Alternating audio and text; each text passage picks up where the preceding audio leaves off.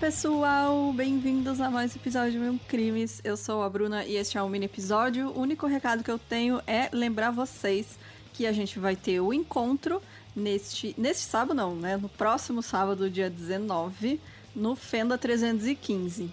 Então, a partir das 16 horas, a gente já vai estar por lá. Esperamos a companhia de vocês. E o outro recadinho é que também nessa semana depois do encontro, né, no dia 23, a gente vai exclusivamente estar no Spotify a partir do dia 23 de fevereiro. Então é isso, bora lá pro episódio de hoje.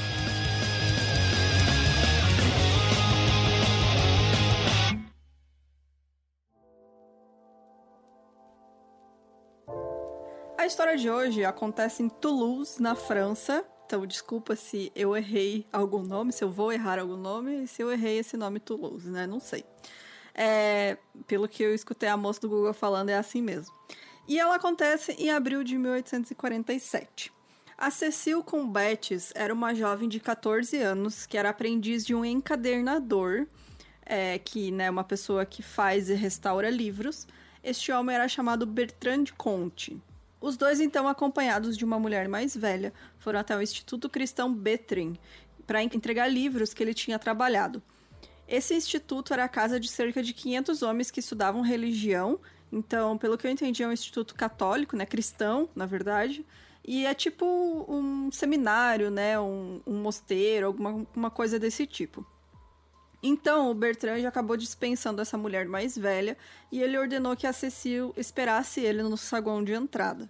Ele ficou conversando sobre negócios e resolvendo suas coisas com os religiosos por cerca de 40 a 50 minutos, e quando ele voltou para a entrada, a Cecil não estava mais lá. Ele não se preocupou muito, ele pensou que ela tivesse ido ver a mãe dela que estava doente, então ele voltou a cuidar dos negócios dele, né, e depois para casa. A Cecil tinha sumido e apenas a sua família percebeu o desaparecimento dela quando ela não foi para casa no fim daquele dia. E na manhã seguinte, o coveiro do cemitério St. Albin abriu os portões lá do local para trabalhar. Enquanto ele fazia né, os afazeres do dia, né, conferia os túmulos e dava a ronda dele pelo cemitério para ver se estava tudo bem, ele avistou alguma coisa muito estranha. Em um dos cantos do cemitério, próximo ao muro que dava para a propriedade do Instituto Cristão, havia uma mulher no chão. Ela estava no chão, ajoelhada, com o corpo inclinado para frente e com a cabeça no chão, com as mãos apoiando a cabeça e os cotovelos para fora. Ele descreveu como se ela estivesse na posição de reza, é, como pessoa, os islâmicos, né, rezam. Então, quando se abaixam no chão, né, aquela reverência para baixo no chão, é, com os, as mãos e os joelhos apoiados no chão, ela estava exatamente assim. Só que ela não estava se mexendo. Então o coveiro se aproximou, meio desconfiado, né? Ele fez barulho, ela não se mexeu. E apenas quando ele tocou ela, ele percebeu que ela estava morta. Então, esse corpo era da Cecil Combetes. A polícia foi chamada, eles analisaram o local e eles dizem que não encontraram pegadas ao redor do corpo, mesmo com a terra estando macia da chuva que deu no dia anterior. Então, se alguém né, tivesse ali próximo, provavelmente teria pegadas.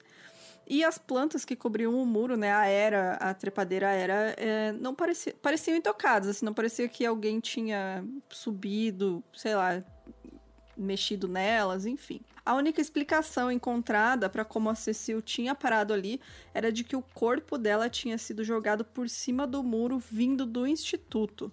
Mas isso também era um mistério, porque seria difícil arremessar um corpo de 45 quilos por cima de um muro de 3 metros de altura.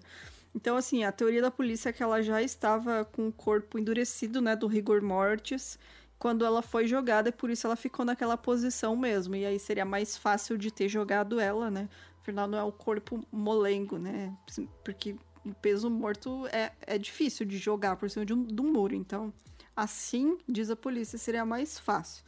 E muitas perguntas ainda precisavam ser respondidas e o corpo da Cecil foi examinado. O legista então determinou que ela tinha sido violentada sexualmente e depois morta com um golpe na cabeça. O conteúdo do estômago dela indicava que ela tinha morrido um pouco depois de comer o café da manhã.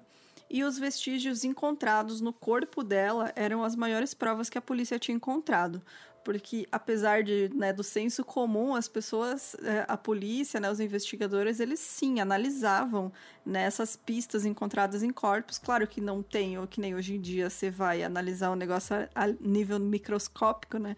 Lá naquela época tinha que ser a olho nu mesmo e, e tentar entender de onde tinham visto esses materiais. Então, no caso dela, no material orgânico que foi encontrado no corpo, cabelo e roupas da Cecil, havia uma pétala de gerânio, a flor que era encontrada no jardim do instituto. Tinha também alguns pedaços que parecia ser de uma corda, também idênticos a uma corda encontrada no jardim do instituto, e algumas sementes de figo que também foram encontradas em uma camisa de número 562 na lavanderia do instituto e também outros fragmentos que provavam que ela estivera mesmo no jardim do instituto, que fazia divisão ali, né, com no, nos fundos do jardim já era o cemitério depois desse muro.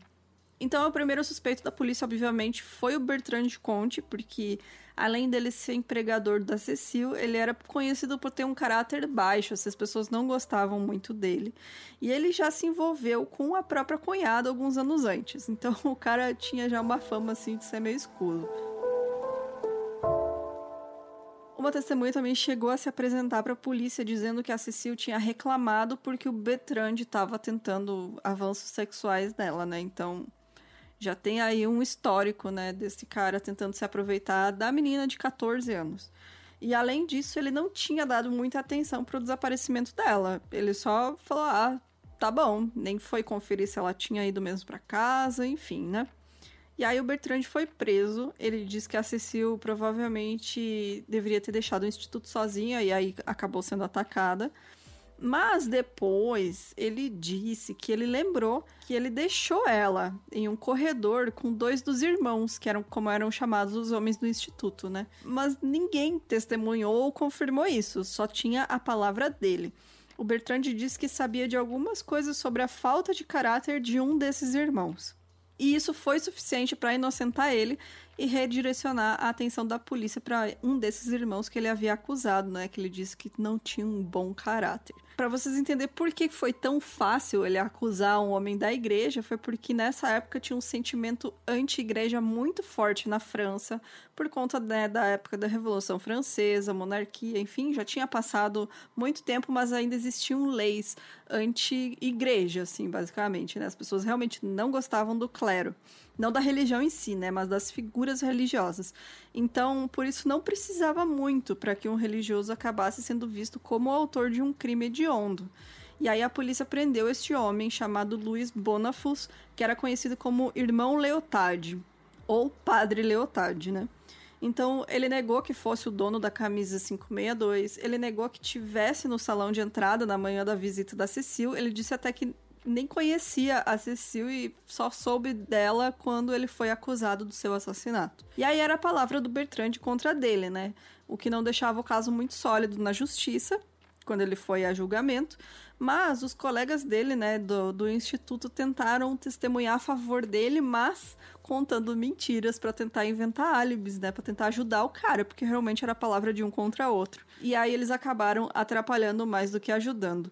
Tentando livrar ele da condenação, eles acabaram cometendo perjúrio de maneira muito óbvia. Todo mundo percebeu que realmente eles estavam se enrolando para falar. E aí o padre Leotard foi considerado culpado e condenado à prisão perpétua, que naquela época vinha com né, a condenação de trabalho forçado. Então ele permaneceu alegando a inocência dele até a morte, apenas dois anos depois de ter sido preso. E décadas se passaram até que o sentimento da época foi esquecido, né? As pessoas começaram a perceber que o assassinato da Cecil tinha também um, sido um caso de injustiça, que provavelmente não foi padre é, né, que havia assassinado ela. Era, todas as provas apontavam também, né, pro Bertrand, que era o chefe dela. Tipo, nem, ninguém tinha visto ela com nenhum dos padres. Então, infelizmente, ficou impossível analisar essas provas depois de tanto tempo, e o caso permanece até hoje apenas como especulação do que realmente pode ter acontecido, porque realmente não tem como saber. Então, comente aí o que, vocês acham, qual a opinião de vocês. Eu acho realmente que foi o Bertrand, porque ele já tinha tentado é, avançar nela, né? Enfim, tentar se aproveitar sexualmente, né, da posição dele como chefe dela, né? Ela era aprendiz dele. E ele pode ter visto essa oportunidade, né, de estar no instituto cheio de homens, homens da igreja que as pessoas já não gostavam na época. E era um lugar bem grande, né, bem amplo, tinha um jardim grande, e ele pode ter se aproveitado e dessa ocasião e assassinado a Cecil. Então, é isso, gente. Se você tiver qualquer comentário, é, na verdade, sugestão, mande pra gente no e-mail, tá? No crimes.gmail.com pra gente não perder a sugestão de vocês. E apoie a gente também para ajudar o podcast a crescer a cada dia e melhorar também.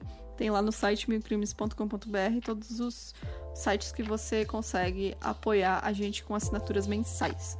E é isso, até semana que vem. Tchau, tchau.